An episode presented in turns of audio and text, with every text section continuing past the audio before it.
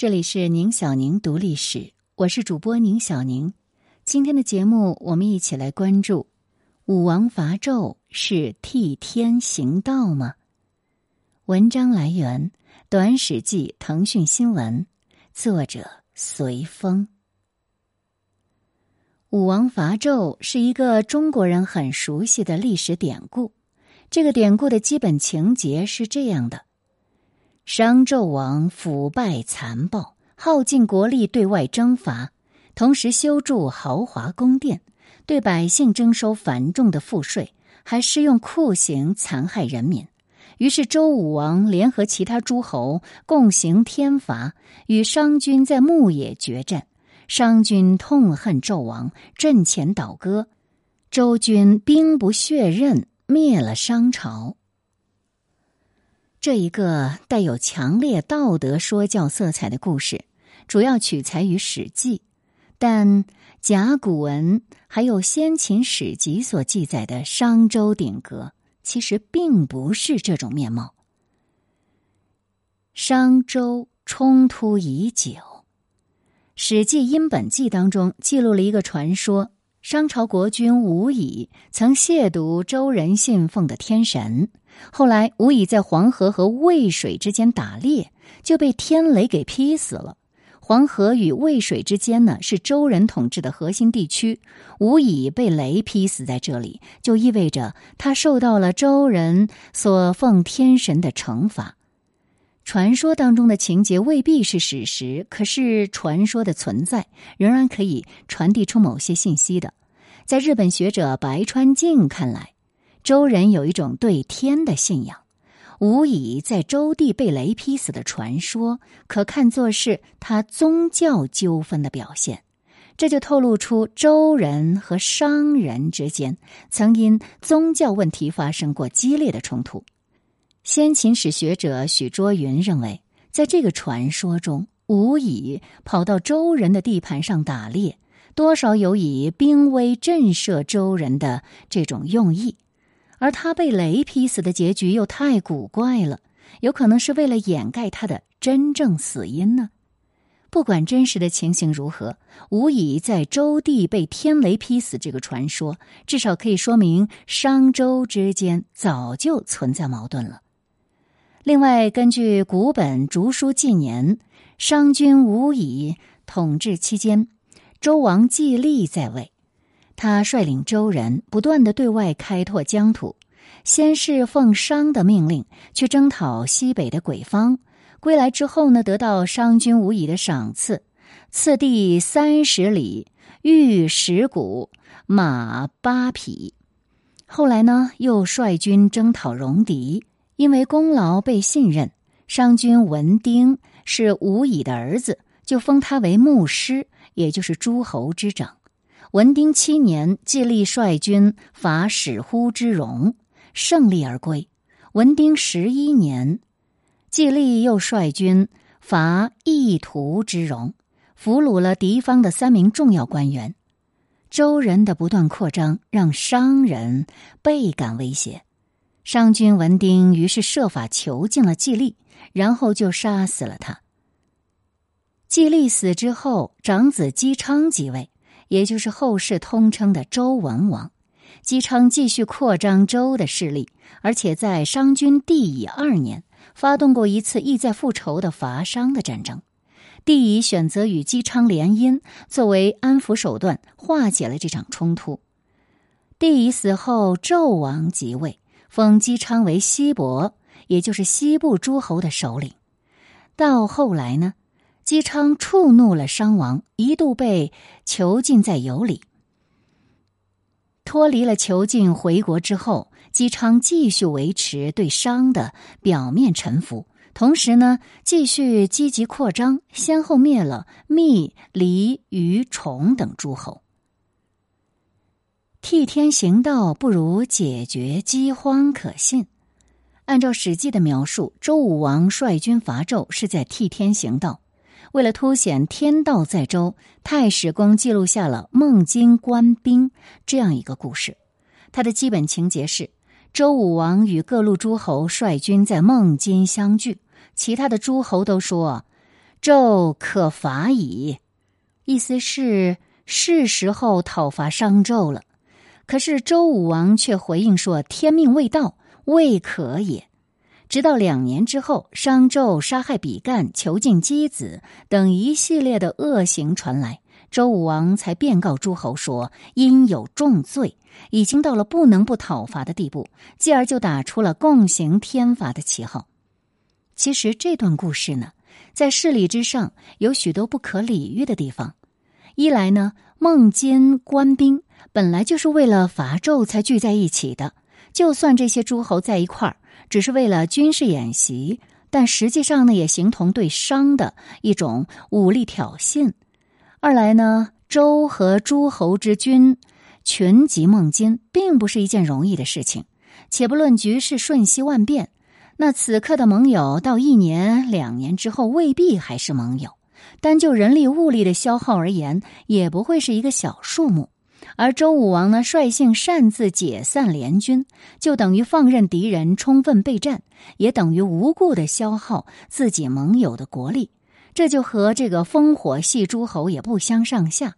鉴于孟津官兵一事在《史记》之前也没有在典籍当中见过，事理的逻辑又如此的不同，那么它的真实性呢，可以说是相当可疑的。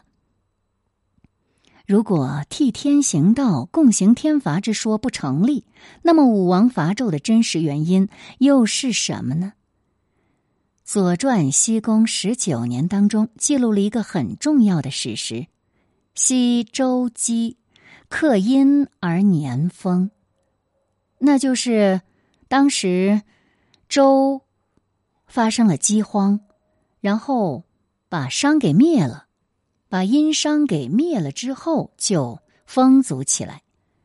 民国历史学者张应麟据此在他的《中国史纲》一书当中推测认为，牧野之战很可能是一场周人掠夺粮食、竞争生存之战。考古发现证实，商朝末年气候恶化，的确曾发生过干旱。比如殷墟文化二到四期已经发掘的墓葬和水井，呈现不断加深的倾向，这说明地下水位在持续下降。而在甲骨文的卜辞当中也能见到，自商君文丁开始，商人祭祀用的牲畜最多呢只有三劳或五劳，而在此之前，商人一次祭祀所使用的牲畜往往会有数十乃至数百头。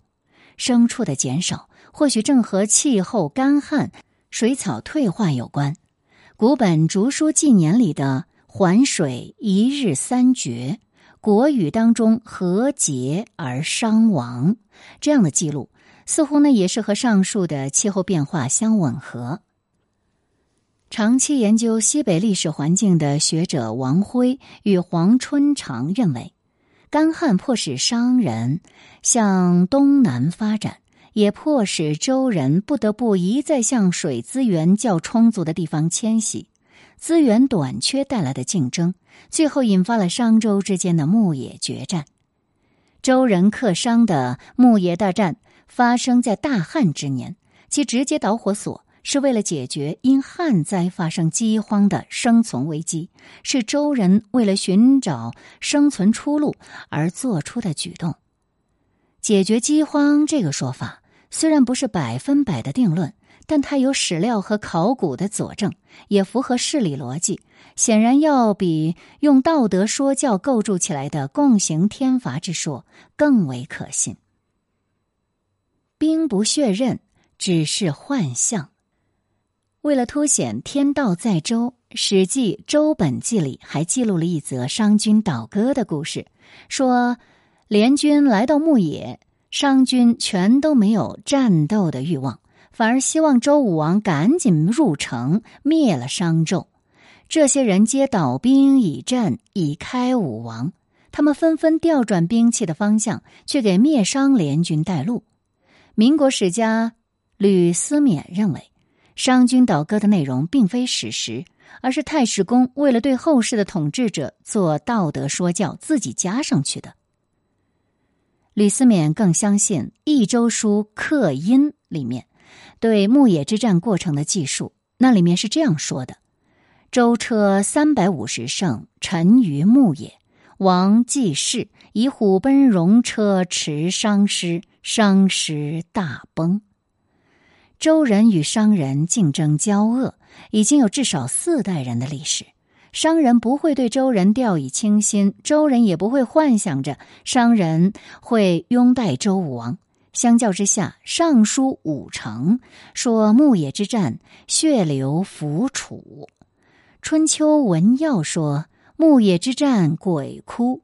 这些呢，与《史记》大相径庭的记载，显然要更加合情理。先秦知识界否认牧野之战血流浮楚，大约始于孟子，因为渲染周武王伐纣是兵不血刃的，有助于佐证孟子这一派仁者无敌的政治理念。其实呢，孟子否定牧野之战血流飘杵的理由可谓是简单粗暴。他在《尽信书不如无书》篇里说：“完全相信《尚书》，那就还不如没有《尚书》。”对《尚书》五成篇里的记载，我只信其中的两三块竹简，最不信的就是里面说牧野之战血流飘楚，人人无敌于天下，以致人伐之不仁，而何其血之流楚也？孟子本身的出发点是好的。他想要用“仁者无敌”“人人无敌”这样的说辞，来诱使自己所处时代的君王们都来争做仁者，不要做暴君。可是他的论证呢是毫无逻辑可言的，“人人无敌”是一个需要被证明是否成立的结论，并不能够直接拿来做论据，进而否定牧野之战的血流飘杵。孟子玩了一种典型的循环论证，那就是。牧野之战，周武王兵不血刃，这证明了人人无敌；人人无敌，则证明了牧野之战血流飘杵是不可能的。鉴于古今中外的历史上有太多仁者被残暴者击败的案例，当然，我们在这里并不是说纣王是仁者。梁启超在中国历史研究法当中尖锐批评过孟子的上述论断，他直言道。孟子理想中的仁义之师，本为历史上不能发生之事实。那么，比较道德说教构筑的兵不血刃的幻象，梁启超呢？他更愿意相信《益州书》里记载的武王残暴之状，因为后者更合事理逻辑，在历史上呢更常发生。感谢收听，这里是宁小宁读历史。那么，在接下来的时间呢？我们和大家分享一下这篇文章的评论吧。有位朋友说：“枪杆子里面出政权，革命又不是请客吃饭。”序里所说：“仁义是个遮羞布，得民心者是个伪命题。”无伪，中国自古至今就没有逻辑这玩意儿存在的土壤。另请高明吧。其实我一直觉得儒家关于政权合法性的解释是有漏洞的。一方面要求君君臣臣，另一方面又说攻伐无道之君是顺应天意。那么国君到底要暴虐到何种程度，才能不加侍奉而合理的去攻伐呢？这个标准却没有给出。所以儒家思想一直以来只能为新生政权粉饰合法性，以及为承平日久的政权来驯服民众罢了。这是人干的事儿吗？灭了别人，自己做皇帝，然后别人都是坏蛋。Super Marine，他说，几乎是在同时，地中海东岸那些青铜时代大国，如埃及新王国、赫梯王国、迈锡尼城邦，都相继崩溃。现在推测，也有气候变化导致文明系统整体瓦解的可能。古代全球环境变化也对中国文明会产生巨大影响，不可轻易忽视。大宝，回复一下留言的朋友，秦统一六国就是典型的残暴统治，完胜仁政。其实各国的民众生存环境都比秦人强。明心本来就是。周人能够胜利，有可能还得益于在军事上吸收了西亚的军事技术，而商人内部分裂也给予了对手可乘之机。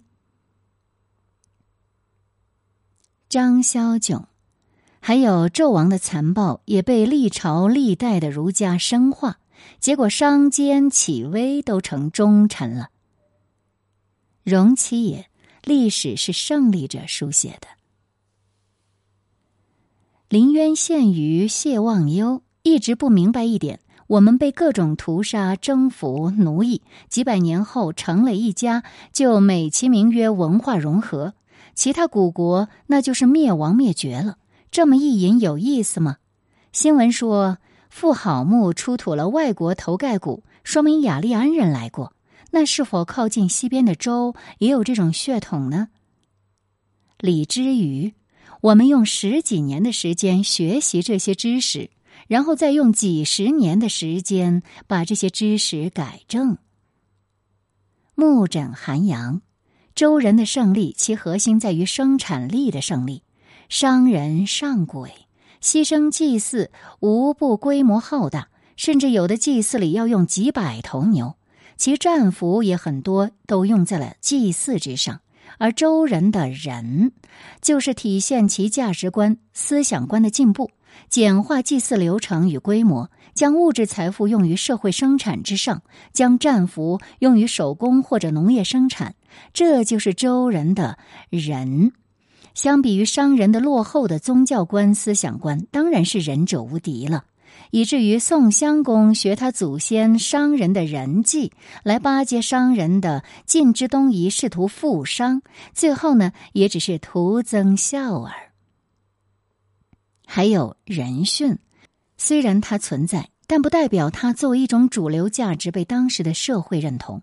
之前在春秋之世，东方国家里，人训是在慢慢消亡的，其规模和数量都是在逐渐变小的。这都是考古数据可以查到的。就连礼仪尚不开化的秦国，秦穆公以贤者殉葬也是受到秦人诟病的。至于人祭，宋襄公以曾侯为次虽之社，就是其败亡的一个重要原因。人心向背，仁者之师，在现代战争里或许影响不再那么大了，但在思想尚不开化。生产力尚不发达、兵制不完善的先秦，人心和士气都是非常重要的。寒霜，商周鼎革之后，商地还发生了叛乱，周公用了三年时间才平定了叛乱，而且史书记载战争异常残酷。